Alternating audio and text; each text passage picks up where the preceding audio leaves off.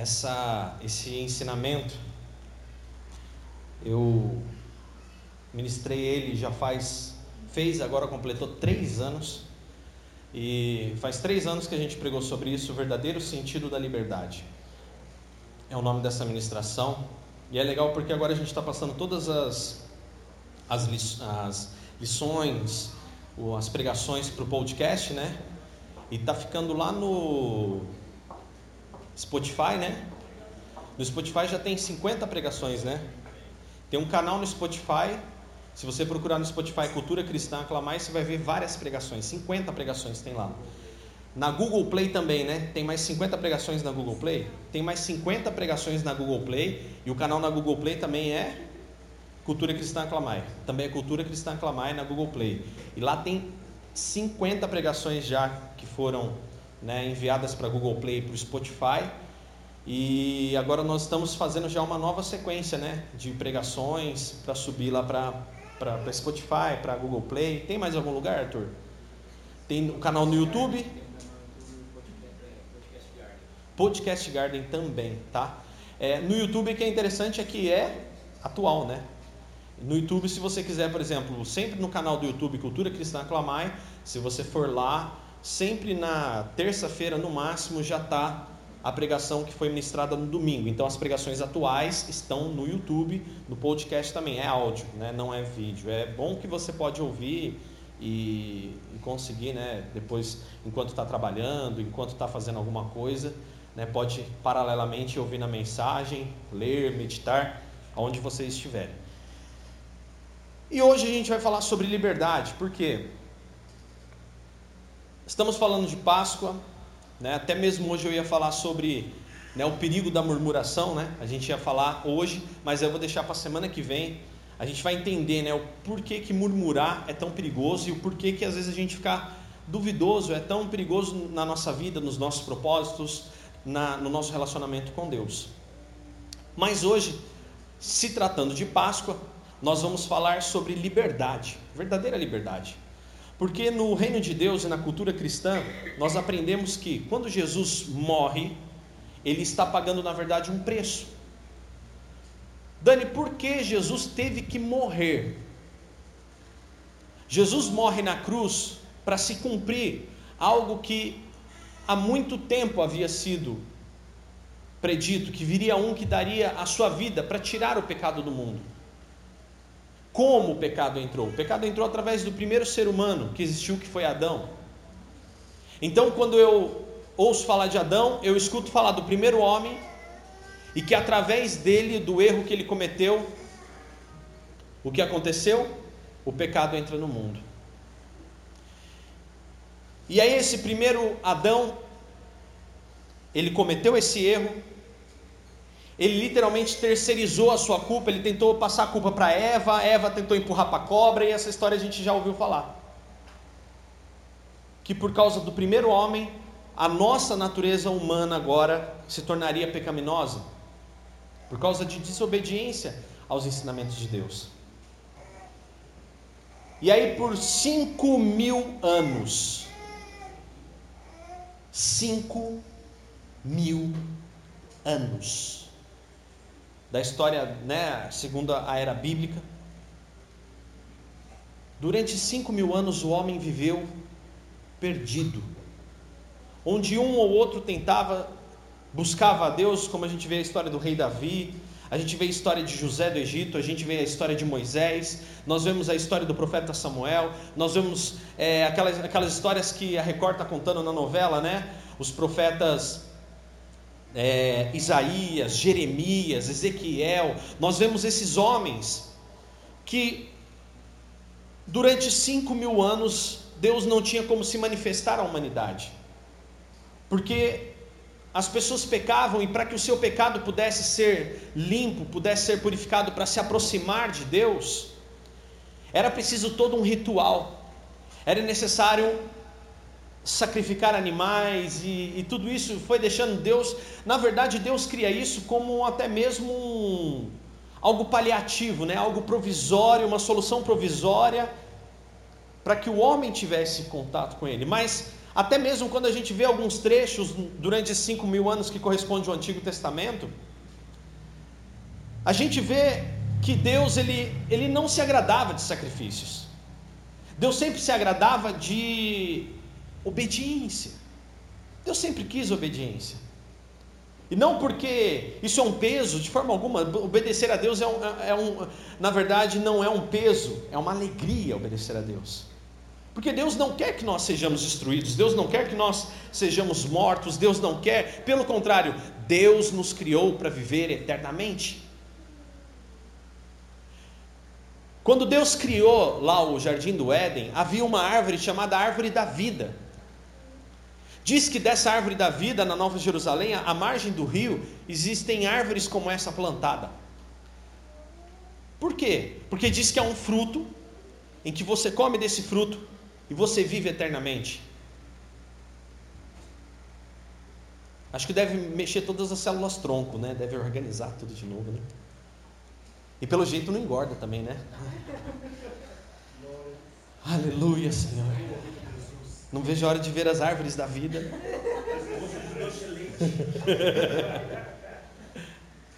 Árvore da vida. Então o homem não foi criado para morrer. O homem foi criado para ser eterno, mas o pecado nos trouxe a morte, não uma morte só terrena, uma morte eterna. E Jesus olhando para tudo aquilo, Deus olhando para tudo aquilo, Deus não quis isso para nós. Deus não quis isso para a nossa vida, não quis isso para o nosso coração, Ele não quis isso para os, nossos para os planos que Ele tinha para nós, não era esse. E por cinco mil anos Ele tentou se relacionar com seres humanos, de uma forma totalmente frustrada. E ele não queria somente se relacionar com seres humanos para que pudesse haver uma relação, talvez, de escravizar o homem. Não, Deus nunca veio escravizar o homem. E aí a gente chega no ano zero. Nós chegamos na idade em que o Império Romano domina sobre né, toda aquela porção conhecida de mundo. E o que temos após cinco mil anos no ano zero?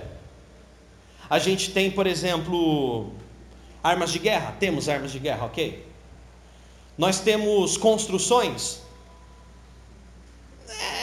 Construções, ok? Se eu for comparar, por exemplo, as pirâmides do Egito com um prédio em Dubai, nem se compara, né? A tecnologia é muito avançada hoje em dia. Então eles malemar tinham construções, ok? E aí então nós temos agora, no ano zero, nós temos barcos, embarcações. É a primeira embarcação, segundo oito crenças diferentes, não só a crença bíblica, tá? Isso até na crença, se eu não me engano, dos astecas. Existe um relato em que houve um, uma grande inundação no mundo e uma família se salvou dentro de um barco criado por um ser divino. Então a história de Noé é fato. Está escrito em oito crenças diferentes. Esse fato. Existem né, fósseis e tudo mais aí no mundo inteiro comprovando né, que realmente aconteceu o dilúvio. Então, quando a gente chega no ano zero, Deus ensinou o homem até fazer os barcos que eles tinham. Enfim. E aí Jesus vem no ano zero. Jesus, por três anos, ele prega acerca de uma coisa chamada reino de Deus. Ele não cria uma igreja. Uma coisa muito interessante é que Jesus não cria igreja. Ele diz assim: Olha, esse é, o, esse é Pedro, e Pedro, sobre você eu vou edificar a minha igreja. Ele não diz que Pedro seria a coluna de um prédio, ele diz que ele seria o primeiro de várias pessoas. Quando ele fala, Pedro, você vai ser a pessoa em que eu vou edificar a coluna de uma igreja, ele fala e está dizendo assim: Você é o primeiro de uma sequência de pessoas que virão e que falarão dessa mensagem que eu estou falando. Porque Pedro, entre os doze apóstolos, discípulos ali naquele momento que se tornaram apóstolos, Pedro era o único que tinha absoluta certeza de quem era Jesus. E Pedro foi o primeiro. E aí Jesus passa três anos ensinando uma religião? Não. Ele ensina uma cultura. Jesus, durante três anos, ele passa ensinando uma cultura para aqueles doze apóstolos e suas famílias. Ele passa três anos ensinando para aquelas pessoas: olha, sabe o que a lei dizia? Olho por olho, dente por dente. Sabe aquilo que a lei dizia? Se você for pego agora, eu vou dizer agora, na cultura do reino de Deus, se alguém te fizer algo, perdoe. Se alguém te der um tapa numa face, ofereça outra face. Mas Jesus ele não ensinava isso simplesmente de falar. Jesus ensinava isso, sabe de que forma? Sendo exemplo. Um escritor chamado, então, na era moderna de São Beda, diz que se você quer ensinar a alguém, seja esse exemplo. E que não ser exemplo naquilo que você ensina, não praticar o que você ensina, faz de você um fracassado. E Jesus disse isso claramente: pratiquem as coisas que eu estou ensinando a vocês. Compartilhem com as pessoas que virão depois de vocês. Então Jesus morre na cruz pelos nossos pecados, por quê? Porque lembra que eu falei que até aquele momento, cada ser humano que cometia um pecado, dependendo do grau de pecado, de forma paliativa, provisória, eles iam lá e sacrificavam um animal no templo, levavam o tempo para ser sacrificado como oferta, pelo seu pecado. Mas somente a morte de um homem inocente seria capaz de tirar o pecado do mundo inteiro de uma única vez para nunca mais. E Jesus foi essa pessoa. Por isso que ele morre naquela cruz, por isso que o sangue dele, quando aqueles soldados romanos furam o seu lado, e escorre aquele sangue, aquele sangue derramado, foi exatamente da mesma forma como se tivessem pego um cordeiro, matado aquele cordeiro, derramado o sangue sobre né, o propiciatório, que é o local onde eles faziam aquele sacrifício, e Jesus foi esse cordeiro. E Jesus foi essa pessoa que, inocente, na cruz, ele levou sobre si todos os nossos pecados. Todos, Dani, todos. Até o pecado que eu vou cometer amanhã, porque nós não somos perfeitos. Até o pecado que eu vou cometer daqui 10 anos. Jesus naquela cruz morreu para perdão desses pecados. Porque Jesus olhou para o homem na condição pecadora e ele falou assim: não, eles não vão conseguir se eu não os ajudar. A lei não foi o suficiente para que os homens se sentissem leves, livres do peso que o pecado e os erros que nós cometemos, a lei não foi suficiente para nos livrar desse peso, desses grilhões, dessas correntes que nos, pre, nos prendem. E quando eu falo isso, diante hoje do século 21 já, nós falamos isso de uma forma como prisões mentais. Tudo isso ocorre dentro da nossa alma, dentro do nosso ser. E Jesus morre naquela cruz para nos promover a verdadeira liberdade. É interessante que algumas pessoas somente alinham liberdade, o oposto de estar preso em um cárcere, preso em uma, um sistema penitenciário. É interessante como as pessoas não se enxergam muitas vezes presas. Eu, quando eu ministrei essa, essa palavra, eu fui no Google e eu pesquisei a palavra liberdade.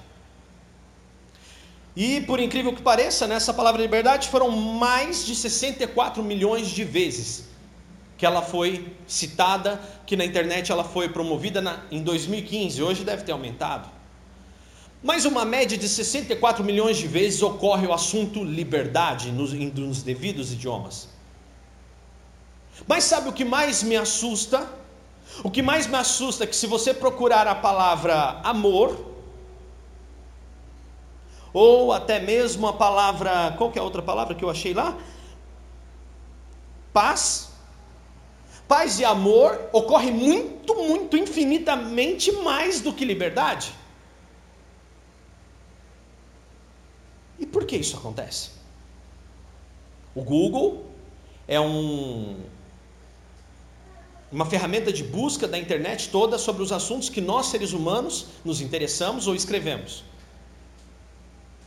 E lá no Google diz que paz e amor vem antes de liberdade.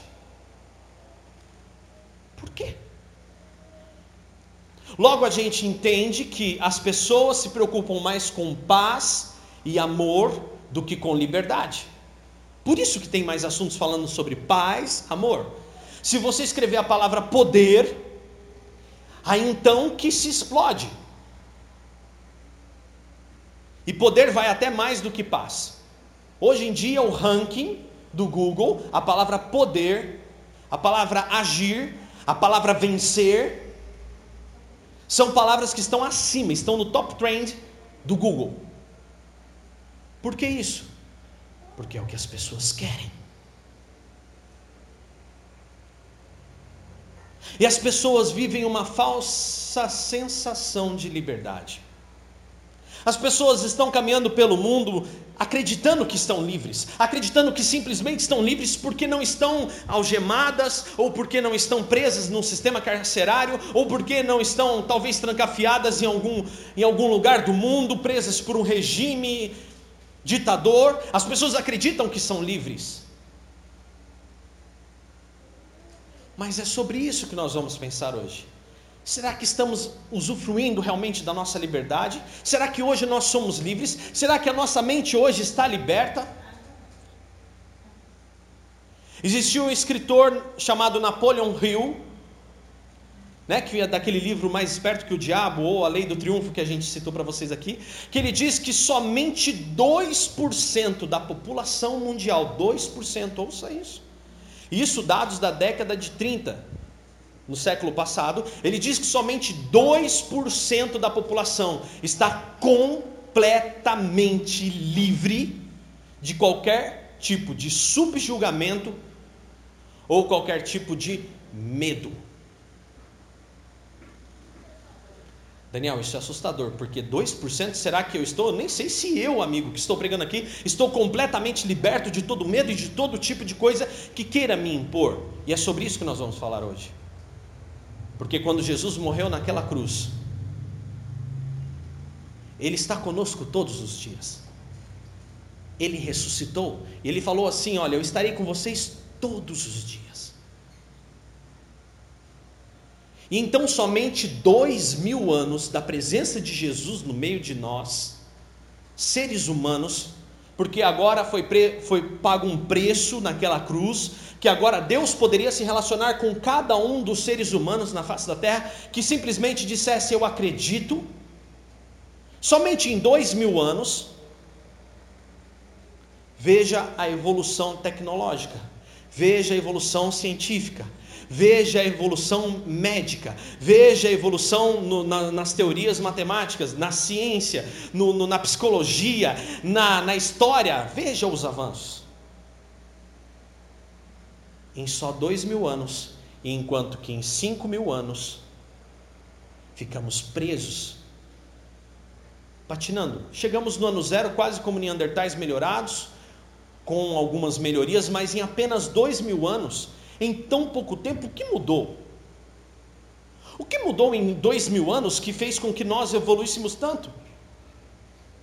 Qual foi a única coisa que aconteceu em dois mil anos que fez com que mudássemos tanto. E eu só encontro uma, uma coisa que separa esse tempo: antes e depois de Cristo. Antes de Cristo, nós éramos como, éramos como pessoas perdidas, sem rumo, até mesmo nas nossas profissões e relações familiares. E agora, depois de Cristo, nós temos ferramentas, nós temos facilidades, estamos cercados por facilidades para viver, para lidar com os nossos filhos. Temos livros ao nosso dispor, especialistas que trabalham dia e noite para nos ajudar a lidar uns com os outros. E é por isso que hoje eu quero trazer essa mensagem para vocês, para nós refletirmos o que será que prende o meu coração? Qual é o medo que cerca a minha vida? Qual é o receio? O que me impede de viver plenamente em paz e feliz com tudo e todos ao meu redor? Sentados mesmo, feche os seus olhos e vamos agradecer por esse momento. Senhor, obrigado porque nós estamos aqui reunidos como amigos.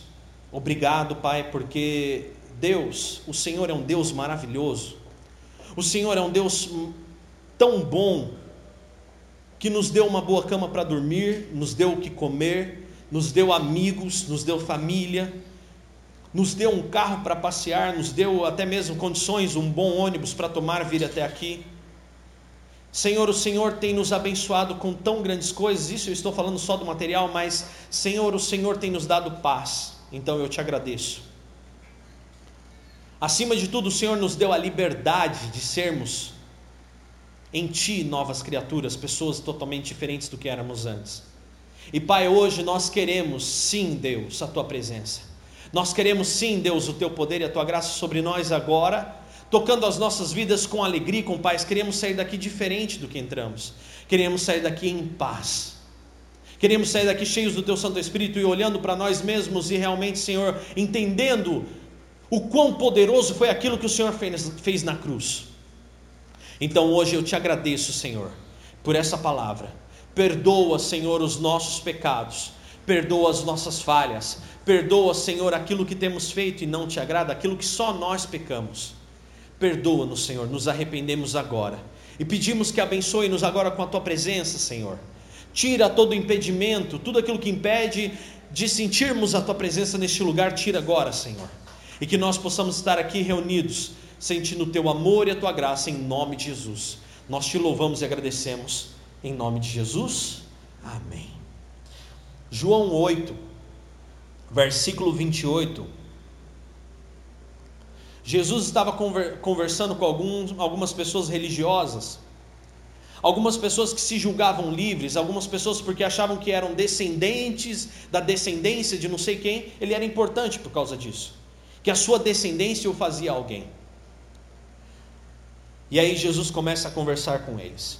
João 8 e versículo 28. Então Jesus disse, versículo 28, quando vocês me levantarem, ou seja, Jesus fazia referência aí à sua morte, quando, você, quando eu morrer, vocês entenderão que eu sou o Filho do homem, Filho de Deus. Não faço nada por minha própria conta, digo apenas o que o Pai me ensinou. Versículo 29: E aquele que me enviou está comigo. Ele não me abandonou, pois sempre faço o que lhe agrada. Muitos que muitas das pessoas que ouviram dizer essas coisas começaram a acreditar em Jesus. Versículo 31. E Jesus disse para os judeus, aqueles religiosos, que acreditaram nele. Para aqueles que acreditaram, Jesus disse o seguinte: Vocês são verdadeiramente meus discípulos se vocês permanecerem fiéis ao que eu ensinar. Versículo 32: Então conhecerão a verdade, e a verdade os tornará livres. Versículo 33: Mas somos descendentes de Abraão, disseram eles, nunca fomos escravos de ninguém. O que você, Jesus, quer dizer com vocês serão livres ou libertos? Versículo 34, Jesus respondeu: Eles digo, a verdade é que todo o que peca é escravo do pecado. O escravo não é um membro permanente da família, mas o filho faz parte da família para sempre. Portanto, se o filho vos libertar, vocês serão livres de verdade. Você pode dizer glória a Deus por isso? Olha que coisa impressionante. Jesus falava para aqueles fariseus, para aqueles judeus, para aqueles que estavam ali, ele falava: Olha, se vocês aprenderem e se vocês praticarem o que eu estou ensinando, se vocês começarem a pensar como eu penso, e se vocês viverem como eu estou ensinando vocês a viver, aí vocês serão livres. Só existe uma coisa, e Jesus fala isso em Marcos. Ele fala que todas as coisas são possíveis para as pessoas que crerem. Existe uma coisa que é impossível para o homem, que era impossível, era o homem se tornar puro diante de Deus. E quando eu falo puro, eu falo de pecado, eu estou falando dos nossos erros, das nossas falhas. E que pecados são esses? Às vezes a gente tem que pensar que, poxa, eu pensei mal de alguém, isso é um pecado. Eu guardei rancor de uma pessoa, isso é um pecado também. Eu menti, para quê? Eu estou pecando. Eu enganei, eu de alguma forma cometi algum pecado, e, e eu, isso tudo me afasta de Deus, então nós chegamos à seguinte conclusão: é impossível para nós, seres humanos, quebrar o ciclo do pecado da natureza humana. É impossível. Mas em Marcos, Jesus disse: até o que é impossível para vocês é possível para Deus. Aleluia. Que Jesus disse isso? Porque o pecado que era impossível de nós tirarmos, Jesus morre na cruz e rompe com tudo aquilo. O sangue dele vertido na cruz, aquele sacrifício que ele fez, é para que o que era impossível a nós, ele falou: Eu vou fazer. Eu vou fazer isso por vocês. E agora nós temos o acesso livre a Deus, através de Jesus. E aí Jesus deixa os seus discípulos para quê? Em Mateus 28, 19 diz assim: Vão e preguem esse evangelho a toda criatura, batizando-os. E batizar significa fazendo com que as pessoas morram para o seu velho homem e nasçam para a sua nova natureza. Esqueçam, façam uma ruptura com o seu passado e a partir daquele momento eles possam viver de uma forma nova. Isso é batismo. ensinando a eles tudo aquilo que eu tenho ensinado para vocês e incentivando eles a praticar isso. Porque Jesus fala claramente aqui.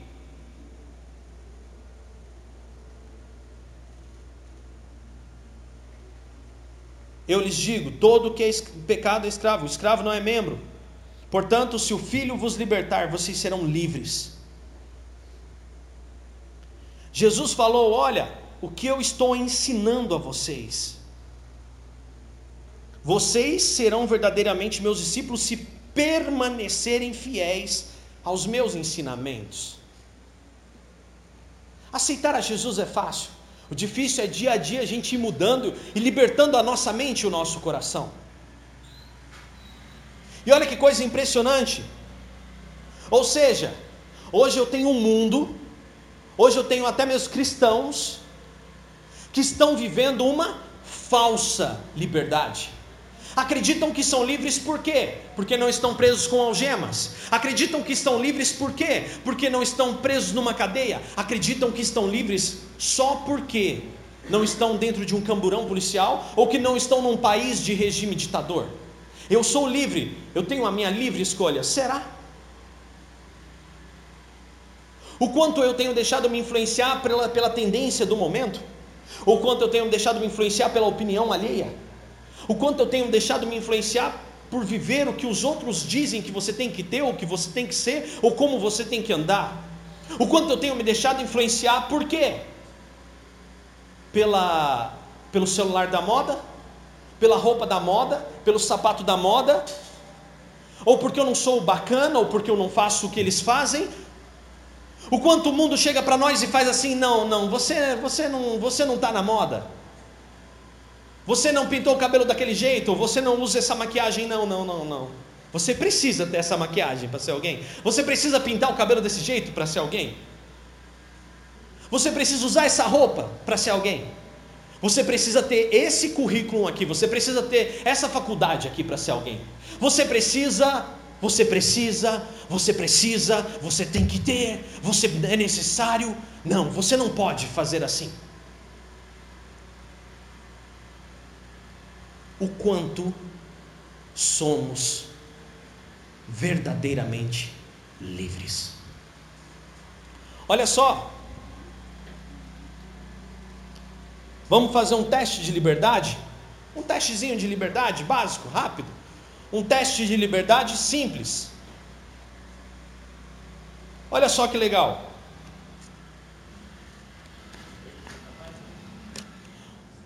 Primeira pergunta do nosso teste de liberdade: O que faz ou fez com que você escolhesse a roupa que você está usando aqui hoje nessa reunião? Por que você escolheu essa roupa? Vamos lá, não, vamos um pouco mais além. Estamos falando de roupa, então vou fazer a seguinte pergunta: O que fez com que você escolhesse essa roupa de estar que você comprou na loja? Por que você comprou essa roupa? O Ronaldo Esper comprou a sua, né, Murilo? Ele disse que essa é a tendência do momento, não é mesmo? Teste número um. Pergunta número um. Pergunta número dois: Por que você fuma ou bebe ou usa algum tipo de droga se você sabe que está te fazendo mal? Por quê? E essa pergunta é para mim. Eu vou fazer para você, mas eu vou fazer ela para mim também. Por quê? Que eu fico comendo. Eu nem terminei a pergunta, né? Vocês já estão rindo. Por que, que eu como farinha branca e eu sabendo que a farinha branca vai me fazer mal? Para mim faz mal, irmão. Não estou dizendo que farinha branca é ruim. Mas para mim, para o meu organismo, me faz mal por que, que eu como aquela bendita farinha branca? Não, e, e aí o Burger King? O Burger King me faz, diz, me vem e diz que só hoje é o Whopper de Páscoa. Whopper de Páscoa. Whoppers, Whoppers duplos. Ai meu Deus. Por que, que eu sou tão preso nisso? Será que eu sou realmente livre? O quanto eu sou dependente disso? Misericórdia, me livra, Jesus. Café, nem, não, nem a trilha, misericórdia. Café. Café não tem problema, não, né? É, de boa, de boa. Café não tem problema, imagina. Tá, não, é, não. Por que a gente se torna tão preso? Gente, se a gente começar a analisar as pequenas coisas, você vê, né? Aí eu vejo um exemplo, por exemplo, de Gandhi, né? A gente dentro do treinamento, esses dias atrás eu falei sobre hierarquia das motivações que aquele psicólogo Maslow até fala. E aí eu peguei e falei assim, ó, gente, o nosso, o nosso, a nossa necessidade fisiológica nunca zera. Porque você sempre quer uma roupa, você quer um tênis, você precisa de uma calça, você precisa comer algo diferente, você, você se preocupa. Ainda que isso não te motive, você se preocupa, então não zera. Aí eu falei para eles assim: eu acho que o único que tiraria quase zero, não seria zero, é Gandhi, que só ficava com aquela tanguinha. Que não se preocupa nem com roupa. Né? E Gandhi falou muita coisa boa. Detalhe: Gandhi é um cara que seguia o ensinamento de Jesus. Maomé, grande admirador de Jesus. Hum. E a gente? O quanto nós estamos presos a isso? Por que você vai para o trabalho mesmo não querendo ir e até adoece por causa daquele trabalho? Olha só, quando você começa a pensar quando você começa a pensar nas respostas para tudo isso, preste bem atenção. Quando você começa a pensar em todas essas respostas, será que seria a resposta que Jesus daria em seu lugar? Será que quando eu penso em todos esses questionamentos e eu começo a, a, a olhar para todas essas necessidades que eu crio, porque vamos lá? Uma coisa que eu posso falar, um assunto bem simples é filhos. Há 30 anos atrás, vamos pôr um pouco mais, 40 anos atrás, meus avós tiveram, 50 anos atrás, é, meus avós tiveram, vai indo, vai indo mais. Eu estou lembrando da idade das minhas tias para fazer essa conta, peraí. Brincadeira.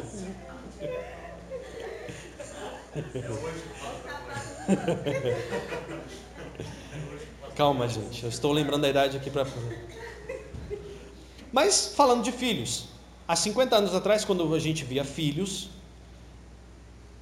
cinco, seis, sete, oito filhos, e era aquela coisa, ia se virando, ia cuidando como dá e como pode e tal, tudo mais. E todo mundo aí, na medida do possível, ficou, sobreviveu, se tornou pessoas de bem, cidadãos bons para o mundo, profissionais excelentes. Hoje, hoje, eu me pergunto: quantos filhos você tem? Eu tenho um, irmão, e olha, eu estou pensando para o segundo. Olha o Murilo, né? O Murilo já fugiu um pouquinho da regra, já arriscou um pouquinho mais. Meu amigo Johnny também, já tem três. Aqui na cultura cristã o pessoal já tem a mente um pouco liberta, então por isso que eles já têm três, quatro filhos, entendeu? Mas o que acontece? Quando a gente pensa logo em ter um filho, nossa, ontem a gente estava assistindo até um filme, né? Engraçado. A matrícula na escola, dois mil reais, custo anual de escola, vamos por aí uns oito mil reais, uniforme, comida, lanchinho, não sei o que, roupa, carrinho e não sei o que, muda, vai crescendo, a necessidade vai mudando e não sei o que toda sorte de contas e bênçãos para que fazemos. E você começa a pensar tudo isso, e você vai ficando preocupado, você vai ficando desesperado, e isso te gera medo. Prisão. Não quero ter mais de um filho. Seu filho? Uh, não quero ter filho, morro de medo de ter filho. Meu Deus! É o que as pessoas dizem. Os casamentos de antigamente duravam muito mais que os casamentos de hoje em dia. Por quê? Não existia tanta cobrança, não existia excessos de expectativa, não existia aquela, aquela falsa ideia de, um, de dois seres humanos perfeitos dentro de uma casa. Não existia. Existia amor, tolerância, respeito, carinho, existia o quê? Existia duas pessoas ali que mesmo que, que briguem, discutam, aquelas pessoas se propuseram uma coisa até o resto, até o fim das suas vidas. E o propósito era mais importante do que qualquer problema.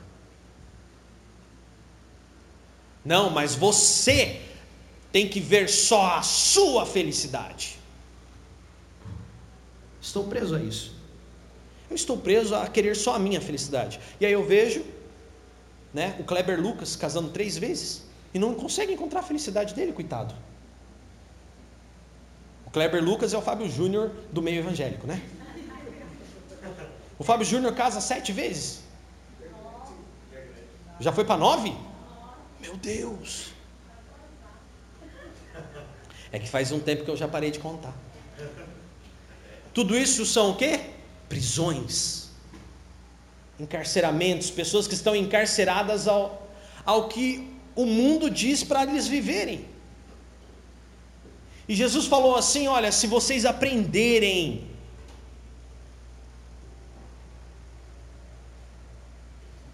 comigo, e se vocês continuarem praticando o que eu ensino, vocês serão livres. O quanto nós somos livres. O quanto você é livre hoje, sinceramente, e que você não está preso às tendências, preso à opinião alheia somente.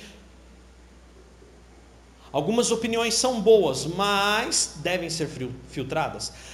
No livro que Salomão escreveu, se eu não me engano, Eclesiastes ou Provérbios, Salomão diz uma frase justamente a seguinte: Na multidão de conselhos na multidão de conselheiros está a sabedoria. Por quê? Porque você vê todas as opiniões possíveis, você olha para tudo aquilo e você chega a uma conclusão que você decide tomar.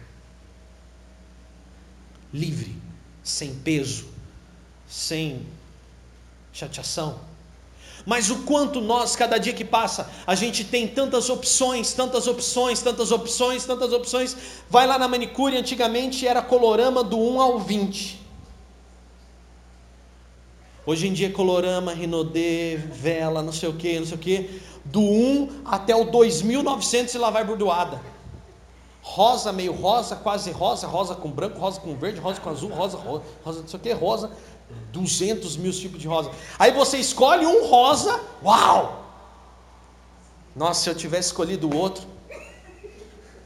Aí hoje em dia o pessoal inventa moda, né? Isso daí é a moda, por exemplo. Ah, vamos fazer três unhas de um jeito e uma unha do outro.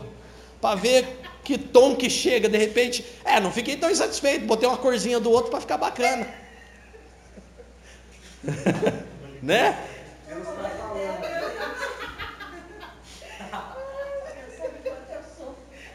Obrigado, Jesus, por usar esse servo.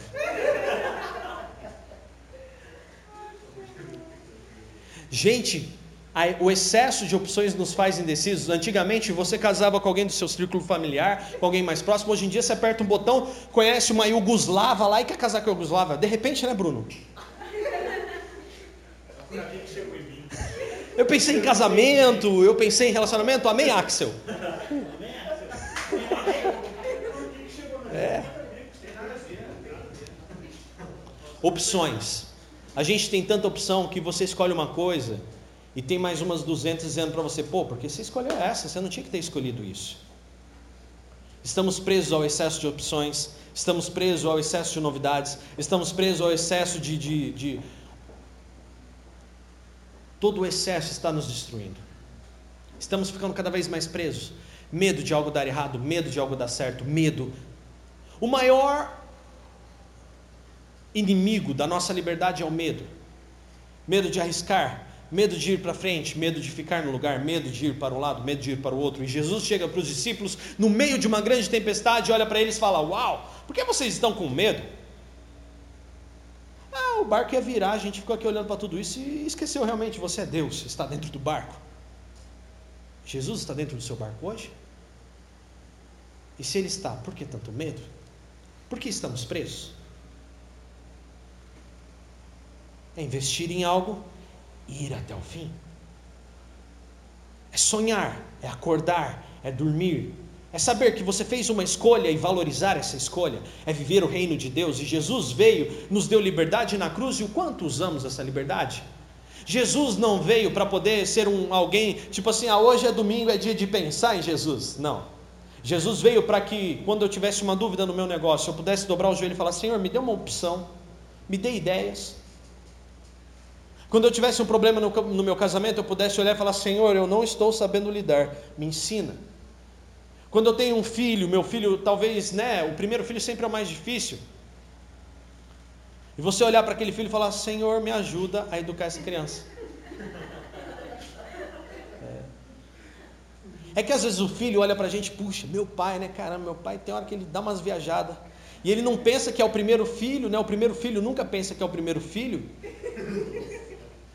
E que eu também estou sendo a primeira vez pai com ele em todas as fases da vida dele. É a cobaia de lá e a cobaia daqui. E às vezes a gente erra. E na hora que a gente erra, a gente recorre para quem? Para Jesus. Não existe na terra ser mais sábio que habita todo instante ao nosso lado, por causa daquele sacrifício na cruz, hoje a gente pode dobrar o joelho e falar: Senhor, milagrosamente me deu uma ideia. E ele, na mesma hora, usando a tua voz, vai falar no teu coração: faça isso, arrisque isso, mas tenha fé.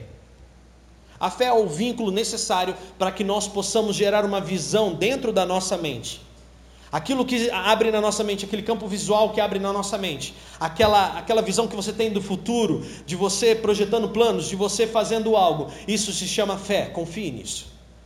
Jesus está abrindo uma porta para você. E é assim que nós temos que acreditar. Mas não devemos ficar presos. Daniel, como eu me livro desse sentimento de medo? Desse, de ficar preso ao que as pessoas pensam, o que a mídia prega, o que. Dani, como eu, me, como eu encontro a verdadeira liberdade? Conheça a verdade. E olha só o que o está escrito em Romanos, isso é muito maravilhoso, Romanos 12. Romanos é um livro escrito por Paulo aos cristãos da cidade de Roma. Romanos 12,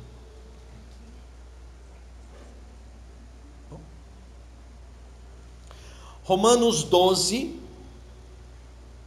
O verso 1 diz o seguinte: o apóstolo Paulo dizendo para nós isso. Portanto, irmãos, suplico-lhes que entreguem o seu corpo a Deus por causa de tudo que ele fez por vocês. Que seja um sacrifício vivo e santo, do tipo que Deus considera agradável. Essa é a verdadeira forma de adorá-lo. Romanos 12, versículos 1 e 2. Versículo 2 agora. Não imitem o comportamento e os costumes deste mundo, mas deixem que Deus os transforme por meio da mudança do seu modo de pensar, a fim de que vocês experimentem a boa, agradável e perfeita vontade de Deus para vocês.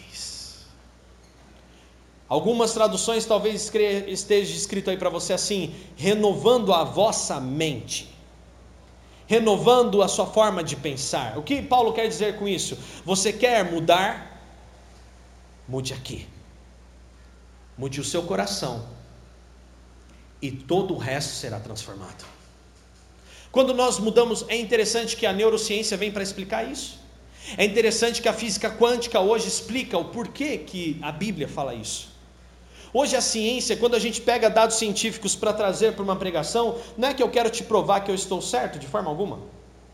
Eu simplesmente estou te dando o caminho que se você entrar no Google, você vai saber como que isso acontece, cientificamente falando.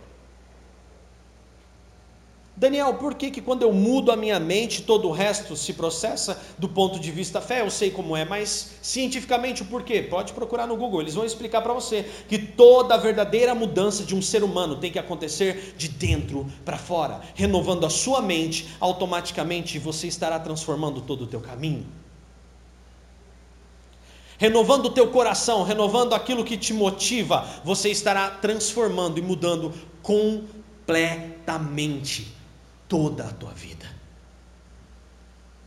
Dani, então, como eu me liberto? Renove o seu jeito de pensar. E troque o seu jeito de pensar pelo quê? Pelo jeito de Cristo.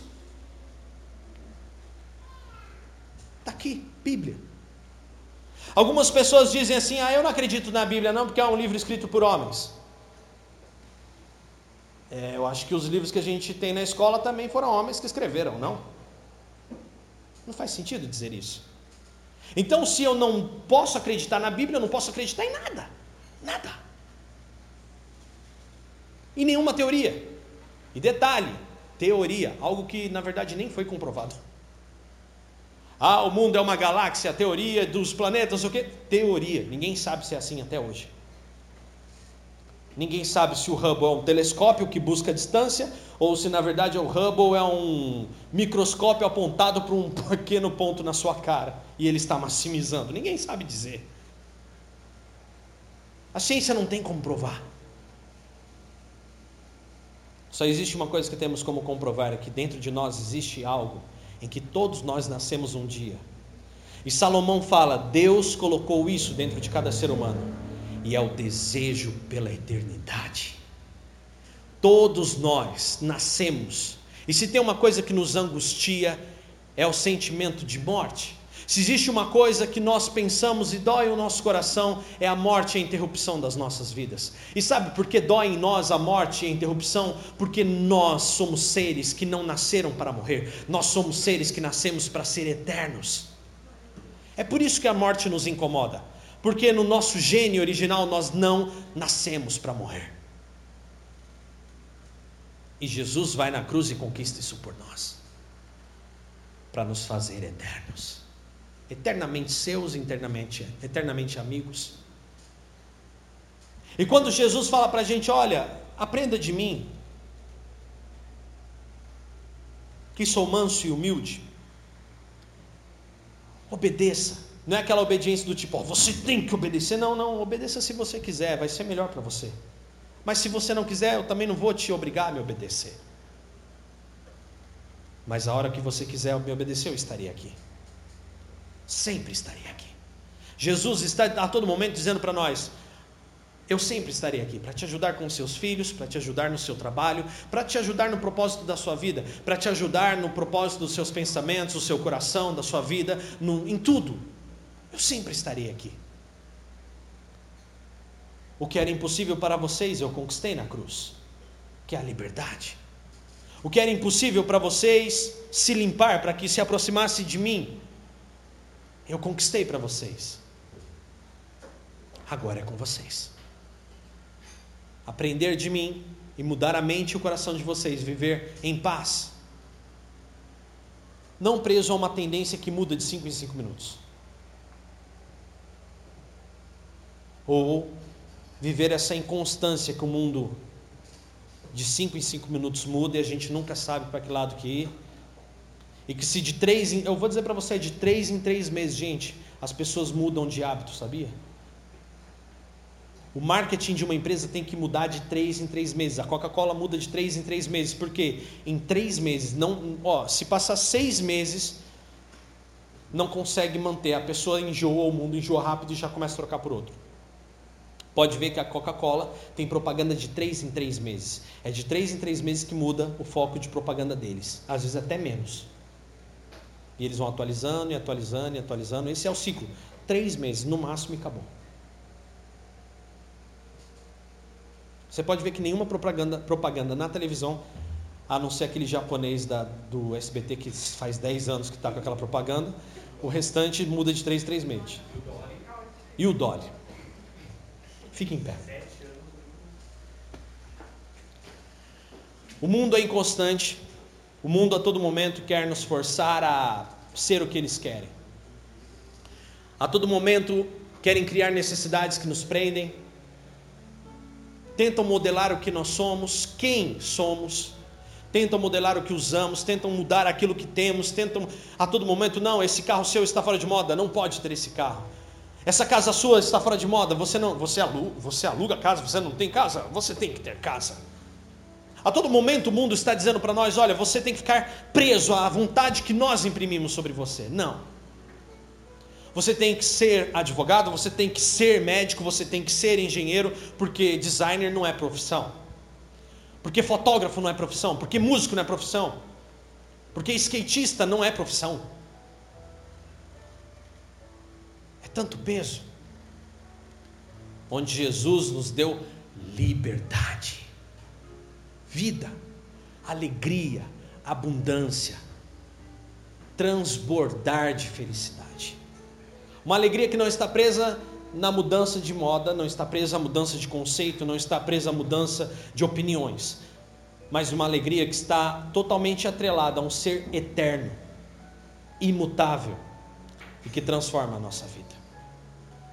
Então, nesse momento, eu quero orar com você, encerrando essa palavra, agradecendo por esses momentos que nós clamamos ao Senhor aqui, através da palavra, e vamos agradecer a Ele agora. Senhor, neste momento nós te glorificamos, Pai. Obrigado, Pai, primeiramente porque nós tivemos a oportunidade de compartilhar a palavra. Deus, obrigado pelas nossas famílias, obrigado pelo teu amor, obrigado pela tua misericórdia, teu carinho. Obrigado, Senhor, porque o Senhor é um Deus poderoso, fiel e abundante. Tu és um Deus que cuida de nós. Tu és um Deus que nos alimenta com a sua palavra. Deus, em nome de Jesus hoje, nós te agradecemos por tudo que o Senhor tem feito. Pai, nós pedimos perdão agora pelos pecados que cometemos. Pai, perdoa-nos se nós erramos se nós fazemos coisas que o Senhor não faria, se nós falamos coisas que o Senhor não falaria, se nós agimos como o Senhor não agiria. Pai, perdoa-nos agora, Deus. Perdoa se às vezes estamos tão presos à opinião alheia, perdoa se não temos fé. Nos arrependemos agora, Senhor, e queremos sair daqui leves. Tira de sobre nós o peso do pecado agora, Senhor que nós saímos daqui alegres, criativos, cheios de felicidade renovados para uma semana de paz e alegria. Queremos sair daqui transbordantes, queremos ser pais, amigos, filhos, esposas, mães melhores, Pai.